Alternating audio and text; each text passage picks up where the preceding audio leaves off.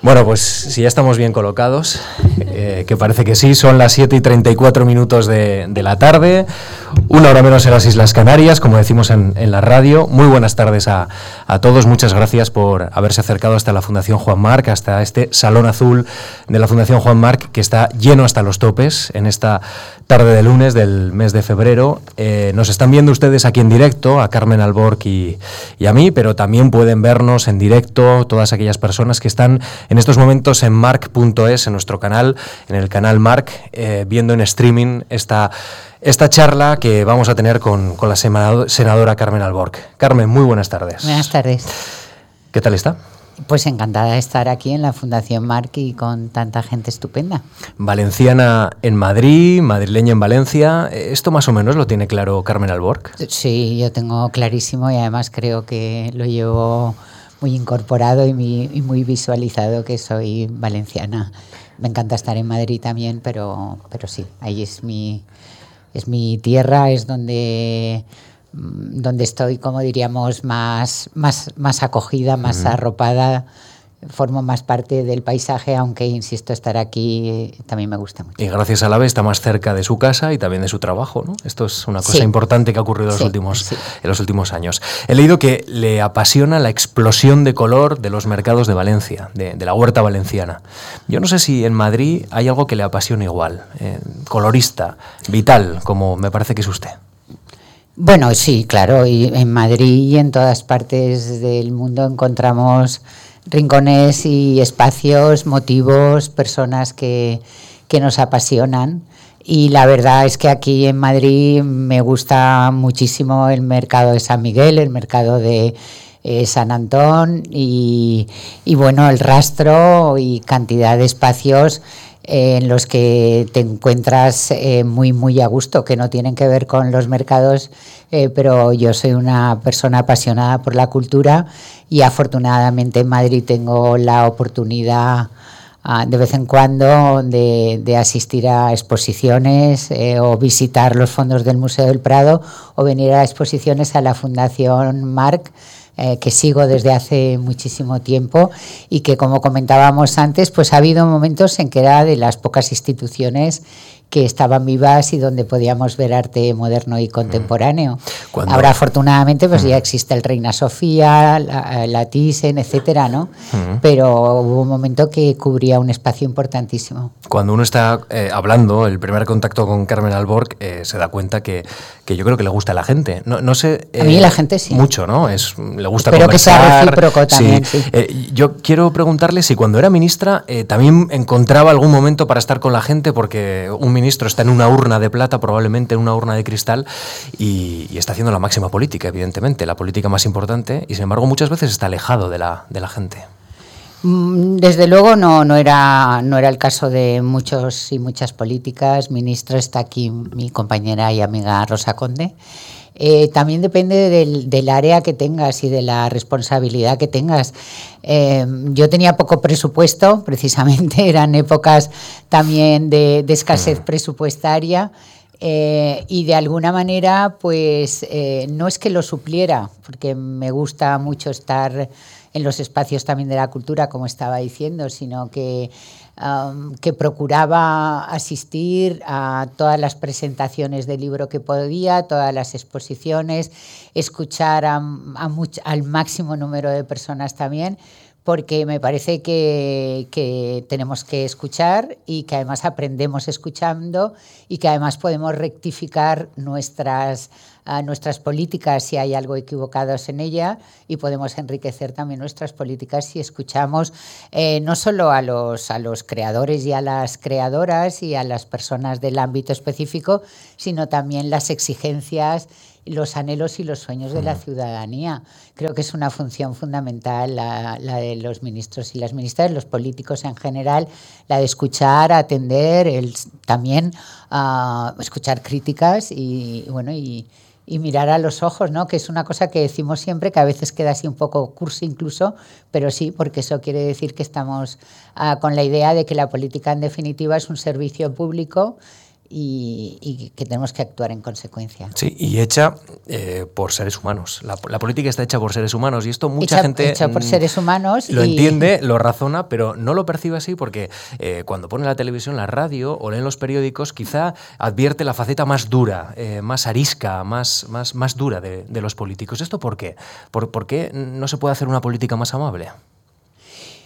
Bueno, es que... Ah, no es que no hagamos una política más amable, hay una parte que es la confrontación, que es el debate entre las propuestas, los principios, los programas de los distintos partidos políticos y luego vivimos también en una sociedad que parece que, se reclame un poco el espectáculo, ¿no? Y también creo que muchas veces se pone el foco en el debate y en la confrontación.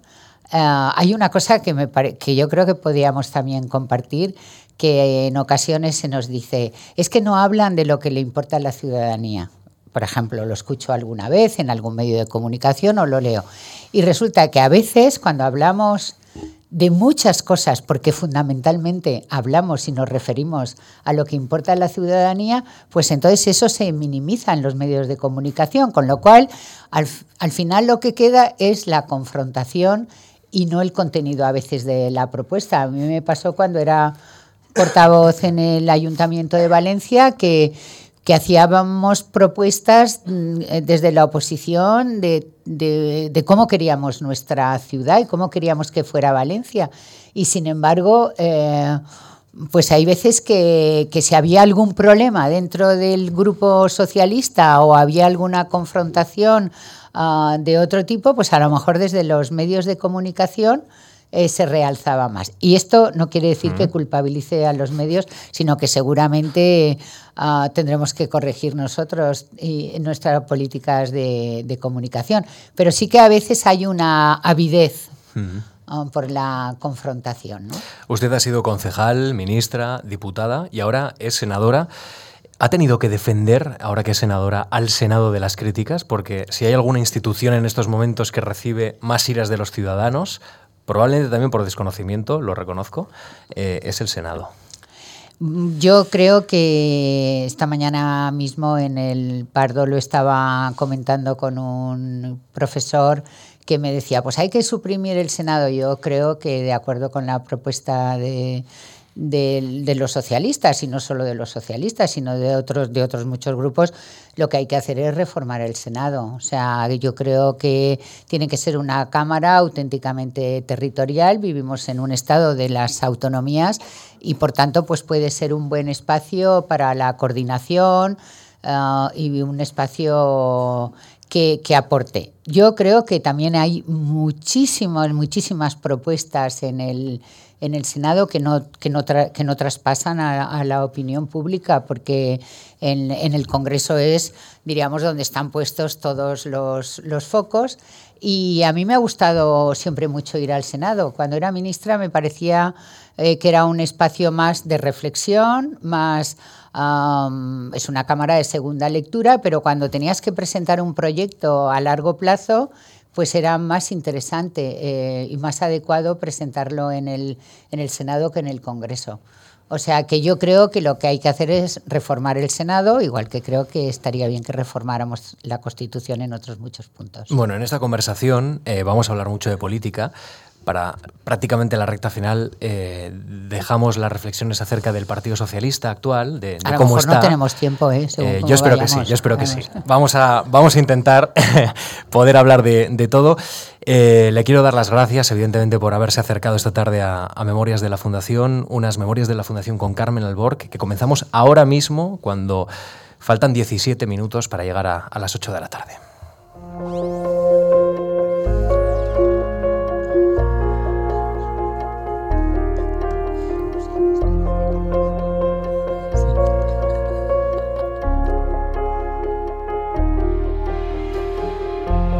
Bueno, pues me imagino que todos ustedes que han venido hasta esta fundación conocen perfectamente a Carmen Alborg, pero con la ayuda de Lucía Franco hemos preparado en dos minutos una biografía para, para saber exactamente cómo es la persona que tenemos aquí hoy invitada con nosotros y algunas de las cuestiones de las que vamos a hablar en los próximos minutos. Carmen Alborg es en la actualidad senadora Ha sido ministra de Cultura entre 1993 y 1996, diputada por Valencia y candidata al ayuntamiento de la misma ciudad. Es doctora en Derecho por la Universidad de Valencia y a su larga carrera política suma una intensa experiencia docente. Ha sido profesora titular de Derecho Mercantil y decana de la facultad de la antes mencionada universidad. En 1982 se traslada a Roma con una beca de la Fundación Juan Marc para desarrollar el proyecto Las Sociedades Financieras Regionales en Italia. En el terreno de la gestión cultural destaca su labor en la dirección del Instituto Valenciano de Arte Moderno, el IBAM. Carmen Albosch ha publicado varios ensayos en los que ha mirado a la mujer en general y en particular la trayectoria de mujeres notables. Citamos títulos como Solas, gozos y sombras de una manera de vivir, malas, rivalidad y complicidad entre mujeres y libres, ciudadanas de nuestro tiempo. A todos ellos hay que sumar La ciudad y la vida y el recientemente publicado Los placeres de la edad. Entre otros reconocimientos, ha recibido la Cruz de Honor de San Raimundo de Peñafort, la Cruz de Carlos III y ha sido nombrada officier de la Orden de las Artes y las Letras de Francia.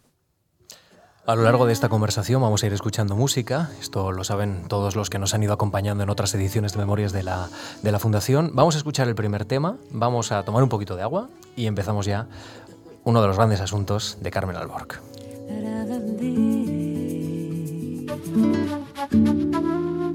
Ah, cómo hemos cambiado que lejos ha quedado aquella amistad. Y así como el viento lo abandona todo al paso, así con el tiempo todo es abandonado. Cada beso que se da alguien lo abandona. Hemos escuchado un pelín unos segundos apenas de, presuntos implicados de, un, grupo valenciano. Hemos traído un poquito el Mediterráneo hasta esta, a este Salón Azul de la Fundación. Carmen Alborg, eh, lo hemos escuchado, tiene cinco ensayos publicados. El último, eh, Los placeres de la edad, y no sé si está, está de acuerdo con, con, esta reflexión, Carmen. Vivimos en una sociedad en contradicción. Por una parte, uno siente que, no sirve para mucho cuando ha llegado a una edad, se siente algo despreciado por la sociedad y, esta misma sociedad, si uno es muy joven, siente prácticamente lo mismo, que, esta sociedad no le permite avanzar, sobre todo por la crisis económica, y tiene que, tiene que emigrar. Eh, yo le quiero plantear, ¿es esta sociedad injusta con los mayores ahora mismo? ¿Es, ¿Es injusta con ese proceso de envejecimiento que ojalá todo el mundo viva o la mayor parte vivamos? Pues eh, efectivamente yo creo que hay una contradicción porque mm, por un lado hay una mirada social de un cierto rechazo o de un cierto menosprecio hacia las personas mayores y eso se nota en las, en las conversaciones, eh, en el, ocultamiento de, la edad. Yo creo que negar la edad No es de lo más positivo, porque creo que es una manera también de poner como una especie de, barrera o de una máscara delante de uno mismo. Pero digo que hay como una especie de contradicción porque en definitiva el, em, el envejecer, el que la vida dure más años es una conquista de la humanidad, no es algo... Entonces, algo que es un logro, sin embargo, en ocasiones se vive como como algo perjudicial, eh, porque em, se piensa que las personas mayores son una carga para, para la sociedad, eh, incluso, y esto diríamos que sería el caso extremo, hubo un ministro japonés que insinuaba como que ya teníamos que ir desapareciendo, porque si no eh, eran unos sobrecostes, diríamos, excesivos. Sin embargo, en Japón existen las sociedades más longevas y más, y más felices en una isla que se llama Okinawa, que es una de, de, mis lugares favoritos en el pensamiento, porque nunca he estado allí. Entonces, por un lado hay una valoración de la juventud y por otra parte, pues podemos comprobar que vivimos en una sociedad donde no están los recursos eh, bien distribuidos porque las personas más jóvenes no tienen las oportunidades de, desarrollar sus talentos, de desarrollar sus capacidades. Las personas mayores, por otro lado, muchas veces no pueden seguir aportando su experiencia, que es una experiencia enriquecedora para la sociedad. Pero yo lo que creo es que no hay que establecer un conflicto intergeneracional. Mm. Creo que además en un momento de crisis como este, pues todos los talentos y todos los esfuerzos son necesarios. Lo que tenemos que hacer es distribuir bien eh, los recursos y dar la posibilidad de que todo el mundo, todas las personas tenemos, tengamos una vida digna desde que nacemos hasta el último suspiro, ¿no? Y por otra parte, pues sabemos que hay muchísimas personas mayores, los abuelos y las abuelas, que están eh, manteniendo eh, a las familias, que ha habido personas que tienen que volver a, sus casas, que, hay eh, mm, muchas personas que están atendiendo a esos cuidados ah, y yo creo que por eso mismo no hay que menospreciar, sino eh, tender esos puentes y mirar a todo el mundo con, con respeto. Y por otra parte, creo que, que efectivamente la experiencia no es nada del, del pasado, sino que la experiencia, la experiencia también te sirve para aportar eh, soluciones y visiones al mundo moderno, al mundo actual y creo que da como una especie de, de hmm. perspectiva. Hay, hay, quien ve la dictadura de, de lo joven incluso en la política. En las próximas elecciones hay un candidato candidato de 29 años a la presidencia del gobierno, otro de 36, otro de 37, habrá uno de 40 y pico. En fin, eh, eh, si miramos al mundo de la empresa, al mundo de la banca, ese, ese, proceso de renovación también generacional se ha hecho de forma muy abrupta en muchas ocasiones, ¿no? sin, sin contar un proceso quizá, como usted defiende, más, más lento. Eh, en el libro... pero Hillary Clinton a lo mejor es presidenta de los Estados Unidos y tiene 15 días menos que yo, por ejemplo. Y Giorgio Napolitano se acaba de jubilar y también. Michelle, y Giorgio Napolitano, que ha sido un ejemplo de político por todo el mundo admirado. Y Michelle Bachelet tiene 65 y Dilma Rousseff tiene, no sé. No nos estará diciendo que se va a presentar a las primarias del Partido Socialista. Yo creo que ya he cumplido un ciclo y estoy muy orgullosa de, de haber tenido las oportunidades que, que he tenido o sea que más que orgullosa, estoy muy agradecida a haber podido tener todas estas oportunidades. Mm. Sus tres libros más conocidos miran sobre todo a, la mujer. El primero, Solas, vendió cerca de, medio millón de ejemplares, que en el ámbito editorial es todo un récord, la verdad. Eh, a Carmen Rigalt, usted dijo que la soledad es el resultado de un proceso de agotamiento. Ah, entiendo que experiencias así, eh, entiendo, dejan heridas, pero también curten la piel. Y, esto es muy importante, ¿no? Eh, tener el valor de ser uno mismo, de decidir vivir como uno quiere y sobre todo no fijándose o no dando mucha importancia a lo que piensen los demás, que esto al fin y al cabo es una cosa que nos limita mucho, ¿no? En cualquier sociedad y especialmente en esta, ¿no? Eh, sí, pero yo, yo creo que sí que hay que tener en cuenta lo que opinan los demás siempre y cuando eso no condicione nuestros, nuestra propia libertad y nuestros deseos, cuando es una imposición que hace que actúes en contra de tu voluntad, es cuando hay que, hay que poner, diríamos, el, el, el tope o no dejarte invadir. Eh, pero yo creo que en solas... Mm, eh, la repercusión que tuvo es porque ha habido un proceso de, de identificación del a mí también me pasa, ¿no? Y yo creo que eso es un ah, eso me lo han dicho, me lo han dicho muchas mujeres, me lo han dicho algunos hombres eh, también eh, y sobre todo es el tema de afrontar pues igual que el tema del envejecimiento o el tema del paso del tiempo. Pues la soledad es una palabra que da muchísimo miedo no o sea decir te vas a quedar sola entonces te, te quedas eh, sobrecogida y y creo que hay que hacer una tarea de la soledad, que en definitiva es la tarea de la autonomía. Pero la convivencia también exige un esfuerzo, o sea, el amor hay que trabajarlo, eh, la amistad hay que trabajarla en el sentido mm. de que hay que esforzarse para encontrar la, la sintonía, para, para la convivencia y la soledad pues también es una tarea. Yo la, lo que establecía es que no era lo mismo eh, vivir sola que sentirse sola que ser una, una persona solitaria. Y decía también que vivir con amor es mucho mejor que vivir sin amor. O sea, que tampoco estás cerrando ninguna puerta, sino lo que quieres que, que haya es el buen amor, porque de malos amores... Eh, ya vemos todo el tema de la violencia, ah, que son casos extremos de la desigualdad, pero que ahí están. Y entonces yo creo que tenemos que procurar el, buen amor. En un mundo en el que las mujeres no lo han tenido tan fácil como los hombres, y hoy en esta España del siglo XXI sigue, sigue pasando, eh, también entre los jóvenes, yo le quiero preguntar cuál es el precio más eh, caro, más alto que ha tenido que pagar Carmen Alborg por, por ser Carmen Alborg. No, precio lo comentábamos antes, es esfuerzo, ¿no? Como, pero como tantísimos, como la inmensa mayoría de los hombres y de las mujeres. Las mujeres hemos tenido una, diríamos, una dificultad añadida porque hemos tenido que, que romper esas barreras que todavía existen, eh, lo que llamamos el techo de cristal, y tenemos muchas veces que despegarnos de ese suelo pegajoso que nos atrapa con, con la, cotidianidad, la culpabilidad, ah, el, tener que, eh, que, estar con las antenas afectivas todo el tiempo y estar pendientes de, de todo el mundo. Y encima, como hemos podido comprobar, pues estas dobles y triples jornadas en muchas ocasiones no son ni, ni, reconocidas ni agradecidas, sino que parece que sea lo natural, pero es un natural que requiere muchísimo, muchísimo esfuerzo y que no siempre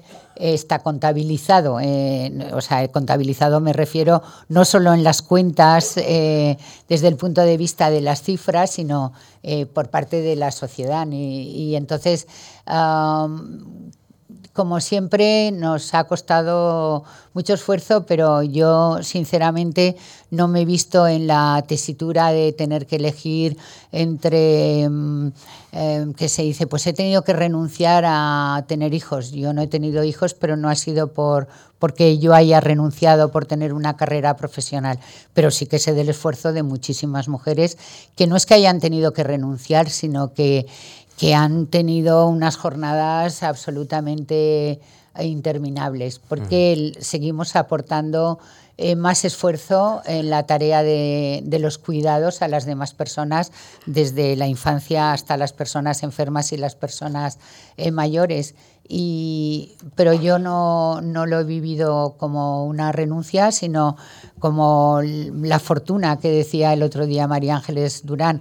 He tenido, me siento afortunada por haber podido la, haber tenido la posibilidad de hacer lo que he querido con un enorme esfuerzo. Eh, son palabras suyas, pero es verdad. Hemos tenido la posibilidad, a diferencia de otras generaciones, eh, y, en principio las mujeres de mi generación, eh, de una manera minoritaria, de poder tener acceso a la universidad, ¿no? Por ejemplo, y haber podido en la Facultad de Derecho, nosotras éramos dos profesoras jóvenes y dos profesoras mayores, y el resto eran todo, todo, todo profesores. Hemos podido entrar en espacios que hasta ahora, hasta hace muy poco tiempo, pues eran espacios masculinos más que mm. masculinizados, que eran los espacios de eh, del poder en un sentido muy amplio también. Precisamente en los 14 años de gobiernos de Felipe González solo hubo cinco ministras. Mm. Eh, luego las cosas fueron cambiando y, esto afortunadamente pues ya no es ninguna novedad, salvo en Grecia. Da la sensación que,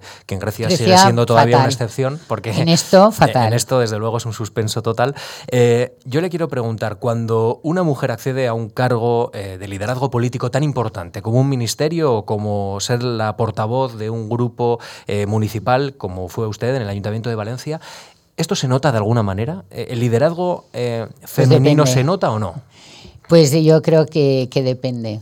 Eh, en principio, nosotras cuando escribimos, reflexionamos, comentamos sobre el tema del liderazgo de las mujeres, siempre mm, funciona en nosotras bueno, y en hombres que también comparten la reflexión, a veces más el deseo que la, que la realidad, porque como no hemos tenido la posibilidad de acceder al poder, pues yo creo que también eh, tendemos a, idealizar.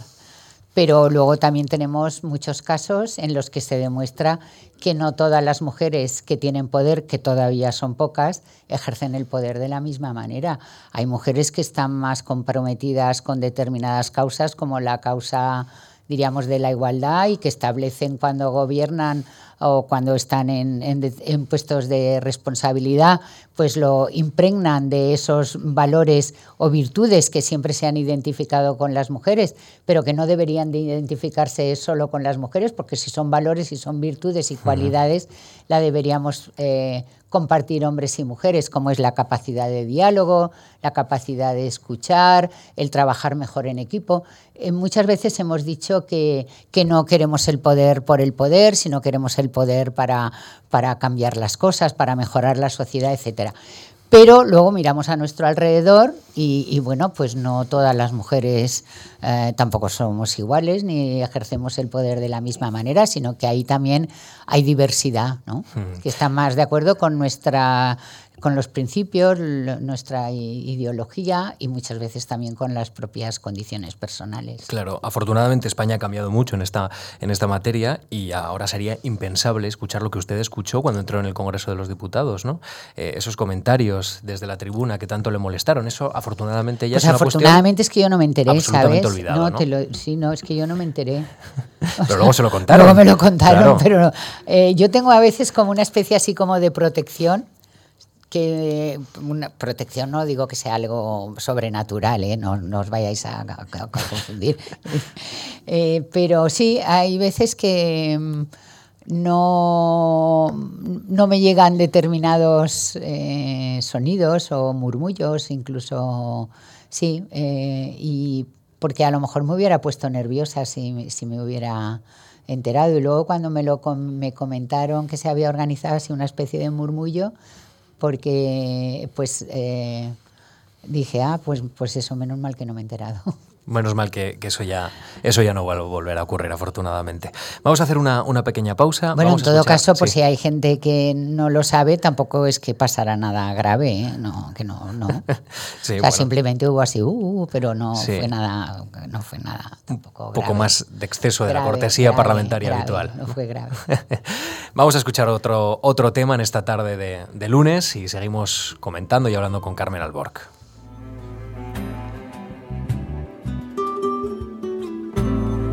dentro de mi mundo se ennegrece aire. con esas palabras llenas de desprecio que él me dedicó para arrepentirte como de costumbre vas a regalarme un ramo de rosas, ¿crees que bastará? Sonrisas para esconderme. Carmen Albor, que es la mayor de cuatro hermanos, habría caminos en, tiempos, como hemos dicho, en los que había pocos que estudiaban en España, había gente que estudiaba, pero, pero no tantos como ahora, evidentemente. ¿Cómo nace la vocación universitaria y especialmente del derecho de Carmen Alborg? Em, pues em, yo, creo que por el sentido de la justicia, cuando iba al colegio nos poníamos nombres de obras clásicas unas a otras y, y a mí me llamaban a buen juez mejor testigo, porque era la que siempre levantaba la mano y le decía a la madre fulanita, pues esto que le ha dicho a la niña no estoy de acuerdo y y tal y cual. O, preguntaba mucho el porqué de las cosas. Siempre he tenido una, he tenido y tengo una grandísima eh, curiosidad y pues mm, mm, también me gustaba mucho, mm, me gustan mucho las humanidades y me hubiera gustado también estudiar la carrera que era entonces eh, filosofía y letras. Hmm. Pero al final me, decidí por estudiar derecho porque también me parecía que, conocer las estructuras sociales, jurídicas de, una sociedad pues es... Eh, eh, importante y, bueno y me, me resultaba me resultó al final, estaba indecisa y al final dije, no, pues voy a estudiar Derecho. En 1973 lee su tesis doctoral, que, la aprueba con, con, cum laude, los máximos honores para una, para una tesis. Eh, se titula El derecho de voto en la sociedad anónima, supuestos especiales. Estaba dirigida por, por el profesor Manuel Broseta y, también había otra personalidad del mundo del derecho, no solo Broseta, eh, esta vez en el en el, en el tribunal, porque Boroseta la dirigía, pero estaba también Jiménez de Parga en el tribunal de tesis de, Carmen Alborg.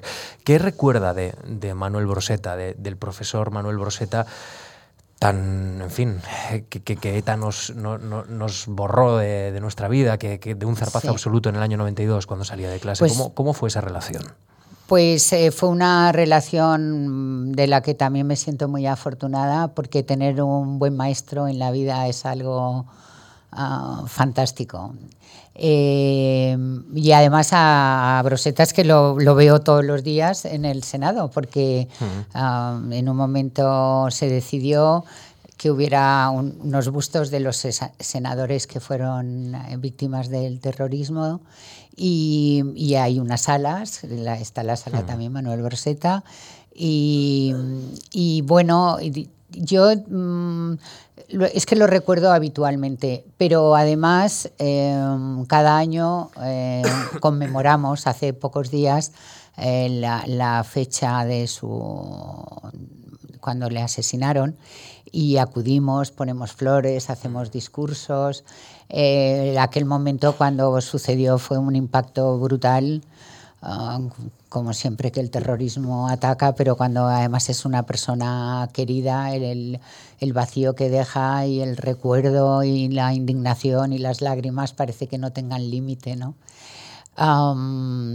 y bueno, yo es que siempre cuando, eh, cuando escribo un libro, pues siempre me acuerdo de él constantemente, que siempre me decía, porque claro, nosotros nos hablábamos de usted, ¿no?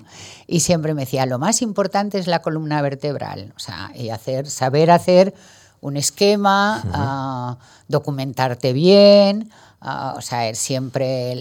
y luego tuve la suerte, incluso cuando estaba mecanografiado el borrador, que él ah, lo corregía a mano y, además eh, lo comentábamos mucho. Y eso es una fortuna, o sea, no solo que fuera una persona muy preparada, sino que tuviera Ah, te dedicara mucho tiempo. Y luego también la invitación al diálogo. O sea, nosotros en la facultad que siempre ha tenido fama de ser una facultad y unas enseñanzas eh, memorísticas, pues eh, con él aprendimos a las clases dialogadas, que en definitiva era invitar a la reflexión al alumnado y además invitar al diálogo, que eso luego ya es para toda la vida también, ¿no? Entonces la, la columna vertebral, el cuidado del patrimonio, siempre decía, tienen que bajar las persianas porque si no los libros se estropean. Bueno, decíamos, pero Manuel, si vamos a volver dentro de dos horas. Y luego otra cuestión que lo aprendí de Broseta y lo he aprendido también de mi padre, que, es el ah, trabajar, trabajar, mm. trabajar. Mm. O sea, una eh, exigencia que al final pues también se transforma en exigencia hacia los demás, pero en, también en auto autoexigencia. O sea, es una manera, él nos ha enseñado una manera de, ser universitarios y mm. también pues en, eh, mm, esa, mm, diríamos, ilusión por aprender. Ah, y, luego, pues claro, nos facilitó el camino del aprendizaje del derecho mercantil desde un punto de vista eh, mucho más, más moderno ¿no? y con un talante diferente. En 1982 se trasladó usted a, Roma para estudiar, gracias a una beca de la Fundación Juan Marc, las sociedades financieras regionales de, de Italia. Y decía precisamente Broseta sobre este estudio, eh, era un trabajo de interés por su relación con la Constitución, el estudio de la unidad económica del mercado y las relaciones entre el caso español y el caso italiano. Usted menciona la columna vertebral que tanto le enseñó Broseta. Entiendo que, este estudio le ayudó por lo menos a mueblar su cabeza, ¿no? Algo de técnica. Usted aprendió en Roma, entiendo. Sí, bueno, yo confieso aquí que es que yo lo que quería era vivir una temporada en Roma, ¿eh? O sea que... Eh, eh, no, además de eso, que es verdad, em, cuando terminé la, tesis, que fue, pues lo hice bastante rápido, porque yo siempre quiero hacerlo todo rápido, porque así puedo hacer otras cosas. Y, leí la tesis bastante pronto, y, pero no tuve la oportunidad de, ir a de tener una beca y estudiar en el extranjero para mi formación. Entonces era como una asignatura pendiente y algo que además me, debía el profesor Broseta porque la verdad es que luego pues eh, di muchísimas clases, eh, corregía muchísimos exámenes y, ya tenía ganas de, de, estudiar el derecho comparado no solo a través de los libros, eh, sino en, en, un espacio eh, que además me resultara un espacio atractivo. Podía haber ido también a Alemania, a lo mejor, pero Italia me resultaba más atractivo y Roma es que es como mi diríamos tercera ciudad, digamos que primero Valencia, luego Madrid y, y luego Roma. Y me encuentro allí súper, súper a gusto. Y, y, y, bueno, entonces pensando precisamente, que era por donde iba la, eh, la pregunta, eh, que cómo podíamos desarrollar desde el derecho mercantil, porque para un constitucionalista, un administrativista, pues a lo mejor resultaba eh, mm, más, más fácil encontrar un tema que supusiera un desarrollo o que estuviera vinculado con con la España, diríamos, autonómica, la España constitucional, y me parecía que aquel era un buen, un buen ejemplo, también eh, eh, con, después de consultar, eh, nos parecía que aquel podía ser un buen ejemplo en su día a lo mejor para incorporar a, nuestro país y, y, la verdad es que fue un, un trabajo muy interesante. también fue, para mí fue una experiencia muy enriquecedora porque también tuve la oportunidad de en mi tiempo libre acudir a, a la Universidad de las Mujeres, Virginia Woolf, donde se hacían eh, cursos, donde conocí a algunas mujeres también eh, muy, muy interesantes. Y, bueno, y, claro, pues estar en Roma, pues bueno, es que sales a la calle y es todo ya tan tan hermoso que... una, de las pruebas de que usted se empapó bien de, la cultura romana, eh, usted da cuenta periódicamente a la Fundación de sus avances trimestrales y, casi casi mensuales también, de qué avances que está haciendo en, la biblioteca de la asesoría jurídica del Banco de Italia, donde usted mm. desarrolla la, beca, y dice usted, reconoce que ha trabajado a menor ritmo debido a la lentitud romana y a las huelgas se cruzó la cultura Sería romana. las huelgas de transporte, a lo mejor, ¿no? Eh, bueno, pero para contrarrestar esto, porque de, esto no, no, tenía memoria, eh, pero eh, sin embargo, mm, allí se utilizaban más las nuevas tecnologías que en España, porque para las personas que son así mayores como yo, eh, sabrán o podrán recordar que mm, acudíamos al fichero. O sea, cuando digo así es porque lo visualizo. O sea, estaban los ficheros y ibas allí, buscabas las fichas de cartón, tomabas nota, o sea que era todo un trabajo. Eh, claro, los ordenadores en España todavía no existían. Cuando hacías la tesis doctoral, pues escribías a mano, luego a máquina, luego, bueno, era, era un proceso y sin embargo en, en, Italia ya había algún ordenador incipiente donde podías buscar ya la bibliografía, ya podías imprimirla. Y fue una experiencia interesante porque también estuve, estuve en el Instituto de Estudio de las Regiones y, y también en la universidad. Y, y sí, mm, bueno, yo creo que no sé, mm, sí que fue una experiencia no solo personal, sino que me parece que cumplí con el objetivo que me había propuesto de adentrarme en ese mundo, que era un mundo también bastante, bastante especial. El profesor Broseta hizo una incursión en la política y Carmen Alborg también hizo una incursión en la política, que, todavía dura. Eh, yo le quiero preguntar, senadora, ¿cuándo nace el compromiso político de Carmen Alborg. Cuando, cuando usted, eh, no digo la afiliación al Partido Socialista, que llegó mucho tiempo después, la militancia con el PSOE, ¿cuándo, cuando llegó a usted a pensar que la participación en política exigía un plus de compromiso, que es el que usted estaba dispuesta a dar por aquellos años, en los años 80?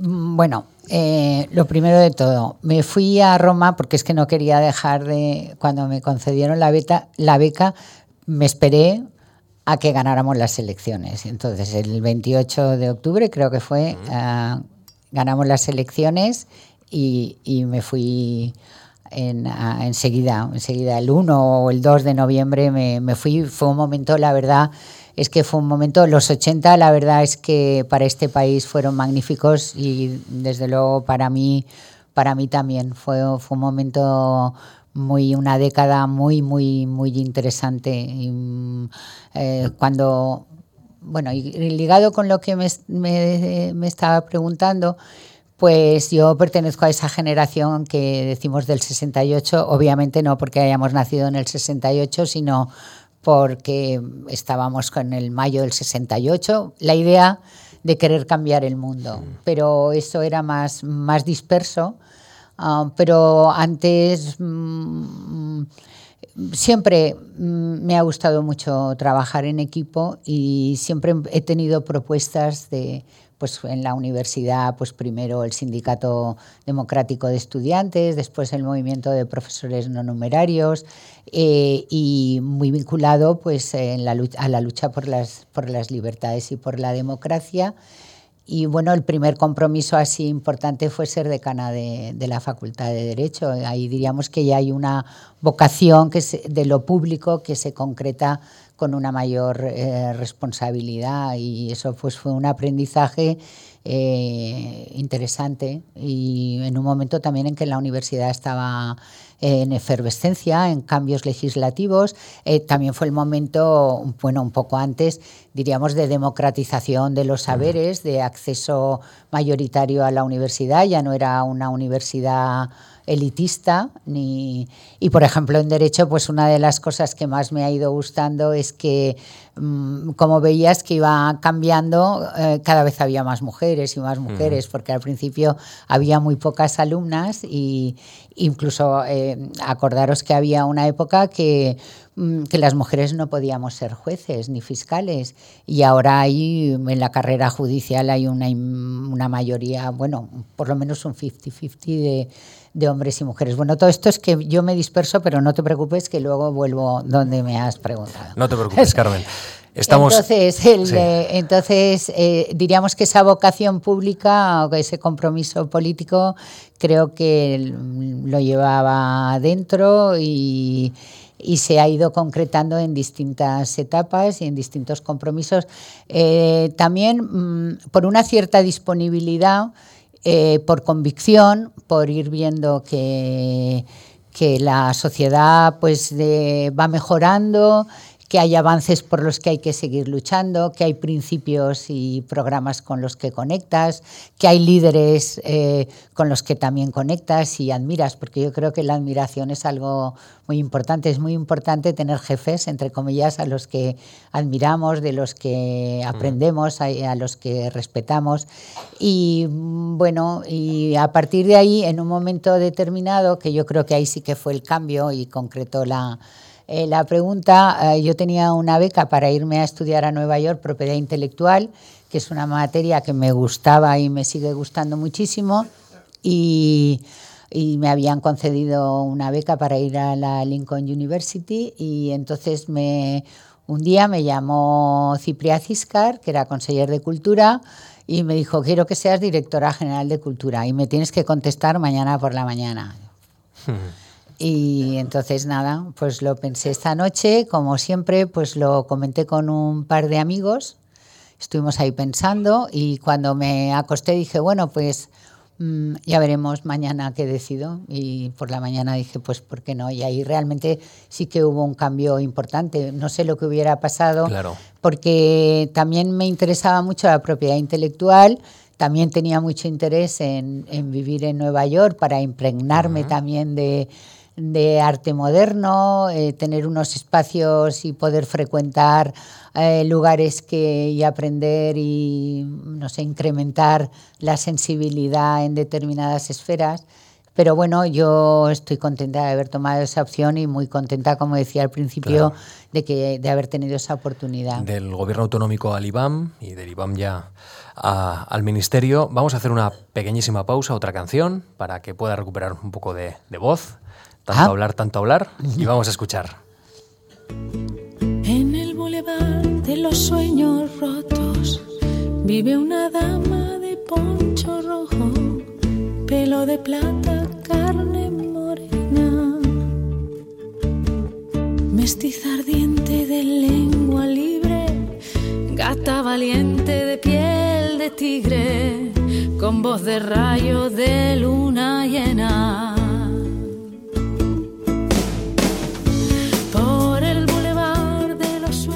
Arteta, que no solo canta ópera, Sí, sí. también, también canta pop. Bueno, tras su paso por el gobierno eh, autonómico, ya hemos hablado, pasa usted al, al IBAM y en el año 93 eh, es la nueva ministra de, de Cultura del gobierno de Felipe González y usted reconoce o ha llegado a, a decir, aprendí a estar en un lugar de altísimo riesgo en una época muy difícil, aprendí a ser prudente. Es como una hoja de ruta de estar en política. Mm, sí, yo bueno, creo que uno de mis libros favoritos es El arte de la prudencia de, de Gracián, eh, porque después, justamente en, creo que fue en La ciudad y la vida, mm, hablaba de las virtudes cívicas y yo creo que la prudencia, y creo que también lo decía Cervantes, que, que no resta el ser valiente, sino a lo mejor el, el intentar eh, tomar decisiones con, con, menor riesgo o con, más, o con más criterio. No sé si he conseguido ser prudente, pero sí creo que en, que en, que en política la, la, prudencia es importante. A lo mejor se trata de a veces de respirar hondo y de no dejarte llevar por la, la pasión o la emoción del, del momento eh, y bueno y, y, tener ese espacio de, de reflexión, eh, de un poco de a veces de de frialdad, cosa que en mi caso es bastante complicada. ¿Le ayudó esta frialdad a entregar una cartera a, a otro gobierno? Eh, a, a, Esperanza, un, a Aguirre, Esperanza Aguirre, a una ministra de otro sí, gobierno, sí, evidentemente, porque usted lo recibió de soletura y, y se lo entrega a Esperanza Aguirre y, y, esto para ustedes significaba dejar de estar en el gobierno después de 12 años largos, 14 años de, de, de gobierno de Felipe González. ¿Cómo fue ese momento personal, esa entrega de la cartera? Bueno, yo no recuerdo que le entregara personalmente la cartera, pero queda un poco raro esto de entregar la cartera. Pero sí, es un formulismo sí, que sí, utilizamos sí. los periodistas. Pero sí, es verdad sí, que... no, es verdad, es verdad. No, no, es que no fue algo que físicamente entiendo.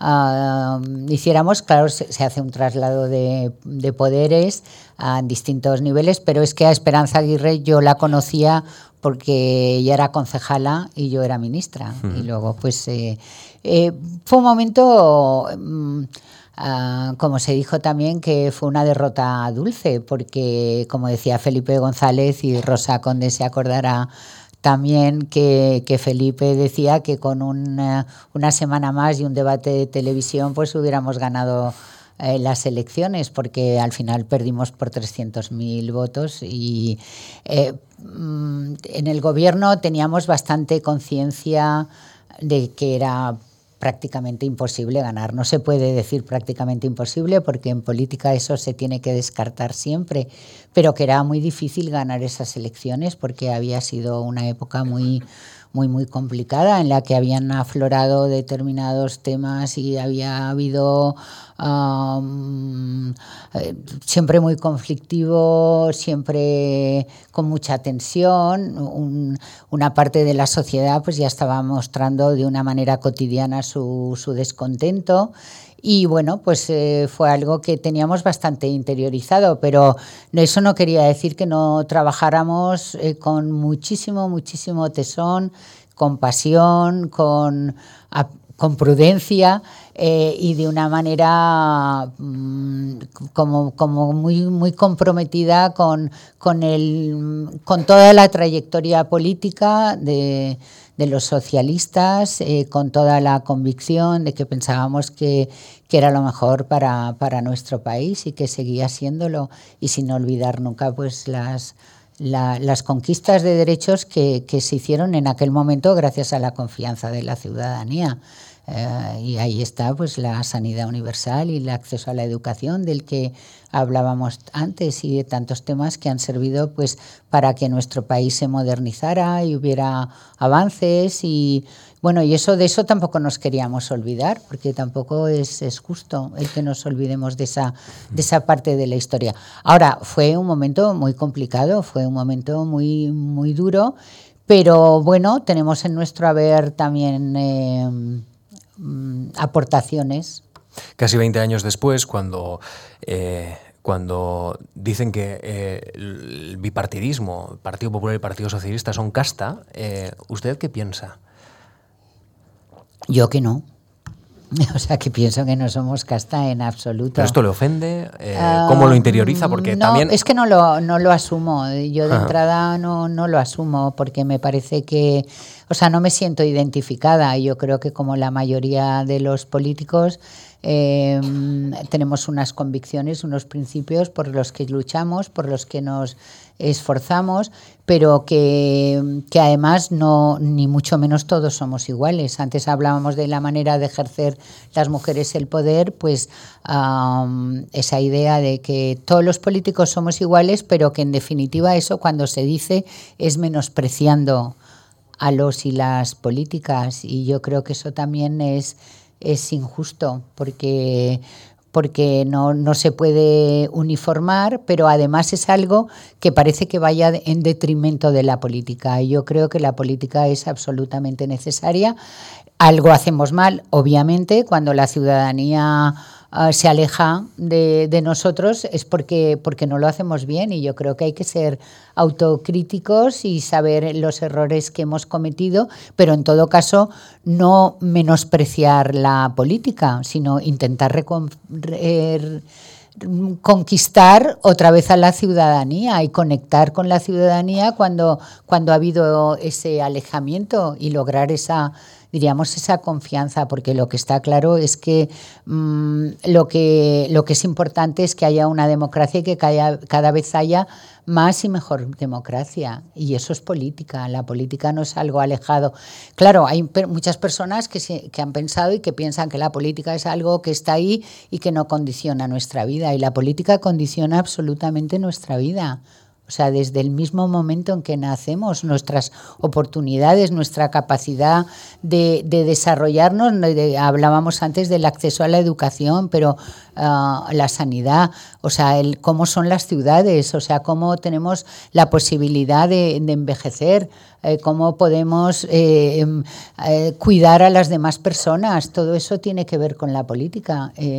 Entonces lo que tenemos que hacer los partidos políticos o los políticos si ha habido una pérdida de confianza es esforzarnos al máximo para que haya esa recuperación de confianza, pero además en profundidad. ¿Y, usted que ese y hay que hacer una pedagogía, como siempre hay que hacer pedagogía y hacerlo muy bien. Carmen, ¿y cree usted que ese diagnóstico se ha hecho ya por parte de los dos principales partidos? Eh, ¿Se ha hecho autocrítica? ¿Se ha hecho una evaluación de Yo lo que puedo hablar del mío y desde luego sí.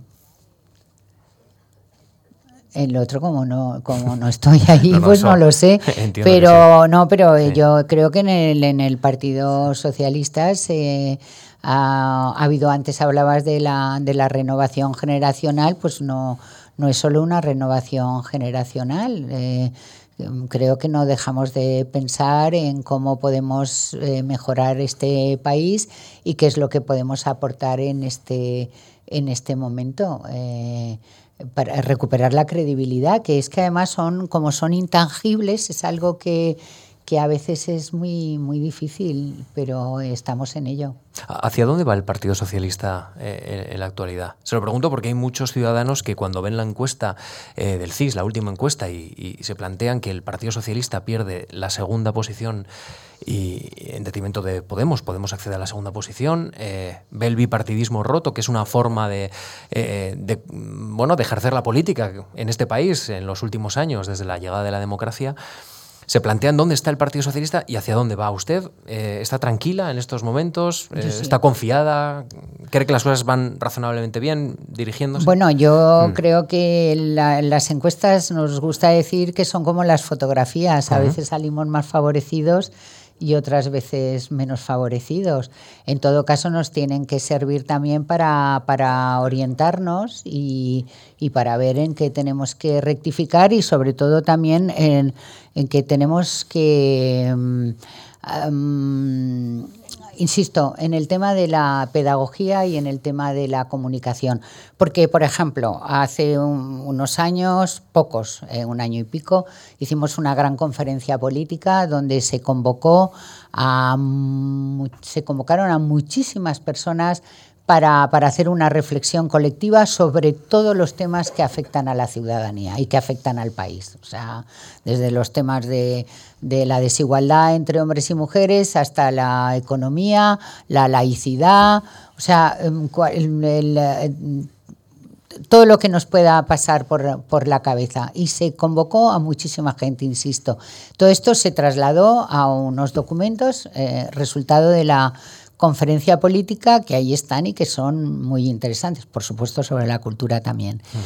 Mm, luego, mm, por lo que hablábamos antes también, que, hay momentos en el que parece que primen las, ah, las disidencias, por utilizar una palabra así un poco especial, que, que, lo que, realmente podemos aportar en nuestros programas electorales. Ahora mismo pues estamos en el periodo de las elecciones eh, autonómicas, todavía no estamos en campaña electoral, pero como decía alguien, en campaña electoral se está siempre, ¿no? Porque si quieres trabajar bien, siempre tienes que tener en cuenta esa proximidad de la que hablábamos ah, y esa conexión y esa escucha y atención a la ciudadanía. Entonces, pues ahora estamos haciendo desde todos los ámbitos también las reflexiones para presentar nuestras propuestas en los programas electorales de las, de las autonómicas y de las municipales.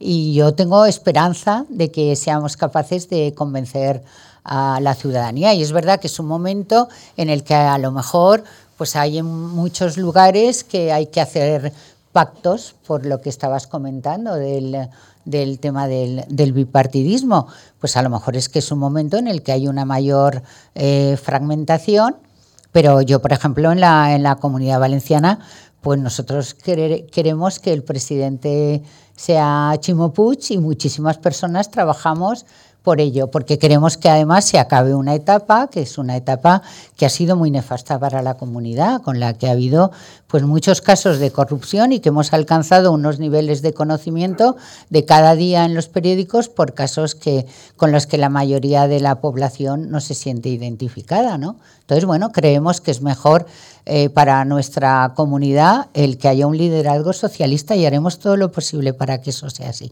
Y como en otras muchas eh, partes eh, de nuestro país. Recta final de, esta conversación en, la Fundación Juan Marc. Quiero terminar, que, quiero terminar hablando fundamentalmente de cultura, aprovechando que, que aquí hay una ministra de Cultura, porque ministra no se deja de ser nunca, ¿no? En Francia no, aquí dicen ex ministra. Ex ministra, pero, el título casi, casi, excelentísima señora. En fin, eh, Carmen, em, tenemos un problema en España con la cultura, evidentemente. No es una política de Estado definida como tal. Eh, ahora mismo hay un malestar creciente por la subida del IVA, pero también hay otros problemas. Eh, no hay una ley de mecenazgo, no se ha podido desarrollar entre Partido Popular y Partido Socialista una ley de mecenazgo duradera en el tiempo. Tampoco se ha podido desarrollar, eh, por ejemplo, una financiación estable en el cine. Eh, eh, ¿Esto cómo lo tenemos que abordar para que podamos hacer de la cultura una política de Estado y, por tanto, la protejamos todos mejor? ¿Qué opinión tiene? Pues yo creo que ahí, como en tantos otros ámbitos, ha habido unos retrocesos. O sea, cuando salen las mareas a la calle a protestar por los recortes, pues es que es verdad que ha habido los presupuestos, en los presupuestos es donde se manifiesta la, voluntad política, donde se establecen las prioridades. O sea, uh, entonces yo creo que en este país queda pendiente pues toda una reforma eh, fiscal de cómo se, cómo se captan los, recursos, por decirlo de alguna manera, y cómo se distribuyen. Entonces, me parece que la mejor manera de incrementar los fondos públicos no es a base y a costa del, mundo de la, de la cultura. Lo del IVA, del 21% del IVA, ha sido una medida uh, absolutamente, um, desde mi punto de vista, eh, rechazable, eh, que además no se han incrementado las arcas públicas precisamente por castigar no solo al mundo de la cultura, sino castigar a la ciudadanía. Porque yo creo que si en este país de algo nos podemos sentir orgullosos, es de nuestra cultura. O sea, si, en la historia y en el, y en el presente. O sea, desde, desde Cervantes a a, Goya, por decirlo de alguna manera. Pero no solo el problema está... Hasta Picasso, pero, pero, pero, y hablando del, del momento eh, actual, uh, lo, que, lo que vemos es que hay una, por parte de los poderes públicos, por parte de los gobiernos del Partido Popular, pues ha habido una, unos recortes eh, que lo que han hecho además ha sido eh, el que um, desaparezca y tenga que emigrar talento no y creatividad. Y eso más no, allá de los, no sucede solo en el mundo de la cultura. ¿No sería conveniente un, acuerdo entre los dos principales partidos? Por ejemplo, en, materia de propiedad intelectual, que usted dice que, es uno de los asuntos que le interesan. Esto es un asunto controvertido que también en la anterior legislatura se legisló de una forma, en esta de la otra. Una cosa, es que los acuerdos cuando mm, siempre hemos tenido también en el foco Francia. Eh, en Francia la política cultural es una política de Estado, como sucede en otros países. Y, por ejemplo, cuando yo estaba en el ministerio, lo que hicimos eh, entre el, el, PSOE y el PP, a iniciativa eh, nuestra, para el patronato del Museo del Prado, pactar y de hecho es un pacto que existe, igual que existe para el Reina Sofía, aparte de luego establecer los mecanismos de las buenas prácticas, etcétera. Pero eh, yo mm, creo que sí, que hay que, que hay que pactar, pero para pactar depende de lo que quieras pactar, porque si no estás de acuerdo con algo, eh, no vas a, propiciar un pacto, porque no estás de acuerdo. Y la base del pacto es que tengas unos puntos de, coincidencia. Y yo, desde luego, creo que en el mundo, para el mundo de la cultura hay que pactar, pero si tú tienes vocación de pactar y de la otra parte eh, hay una política con la que no estás en absoluto de acuerdo, pues va a ser muy difícil que ese pacto eh, cristalice.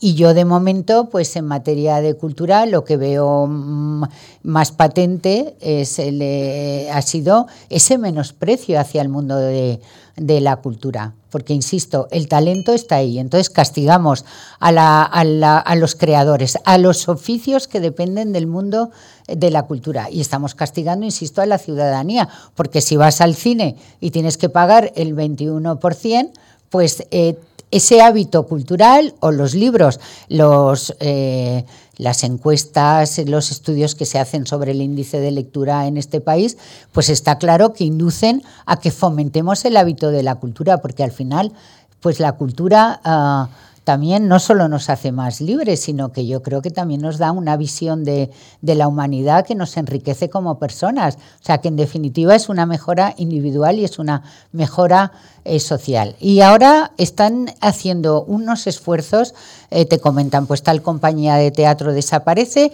o recurren a a esta especie de micromecenazgo que al final acabamos pues aportando a nuestros propios fondos a determinados proyectos porque quien se tiene que ocupar de establecer eh, los cauces para que haya buen mecenazgo, que haya mecenazgo, pues no lo hace. Y entonces es muy difícil llegar a un acuerdo, pero desde luego eh, yo, si las bases del acuerdo son las correctas, por supuesto que no será por falta de actitud o predisposición por parte del Partido Socialista. Y de hecho, en las grandes instituciones, pues yo creo que sí, sí que se llegan a acuerdos. ¿Cómo le gusta la política, Carmen Alborg? Ya lo vemos. No, me gusta. Bueno, sí me gusta, claro. claro que está. Es, es, su vida.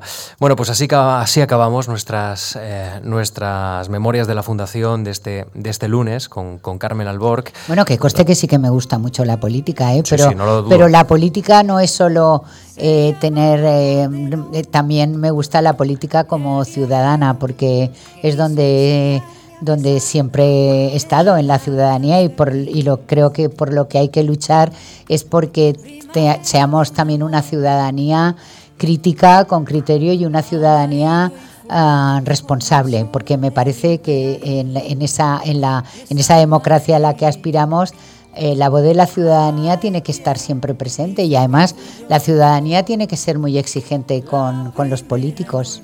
Lo bueno de la política es de, que se puede hablar de ella horas y horas y horas y, todo el mundo tenemos un político y de cultura también, y de cultura con lo cual pues eh, también es a veces muy injusto, somos injustos con ustedes. Esto es parte del, del juego entre política y ciudadano que, que, ustedes ya han interiorizado, me da la sensación. Bueno, nosotros también somos ciudadanos, ¿eh? no te creas. Bueno, pues gracias de verdad por su movilidad, por su sonrisa, por haber estado hoy con nosotros aquí en la Fundación Juan Marc.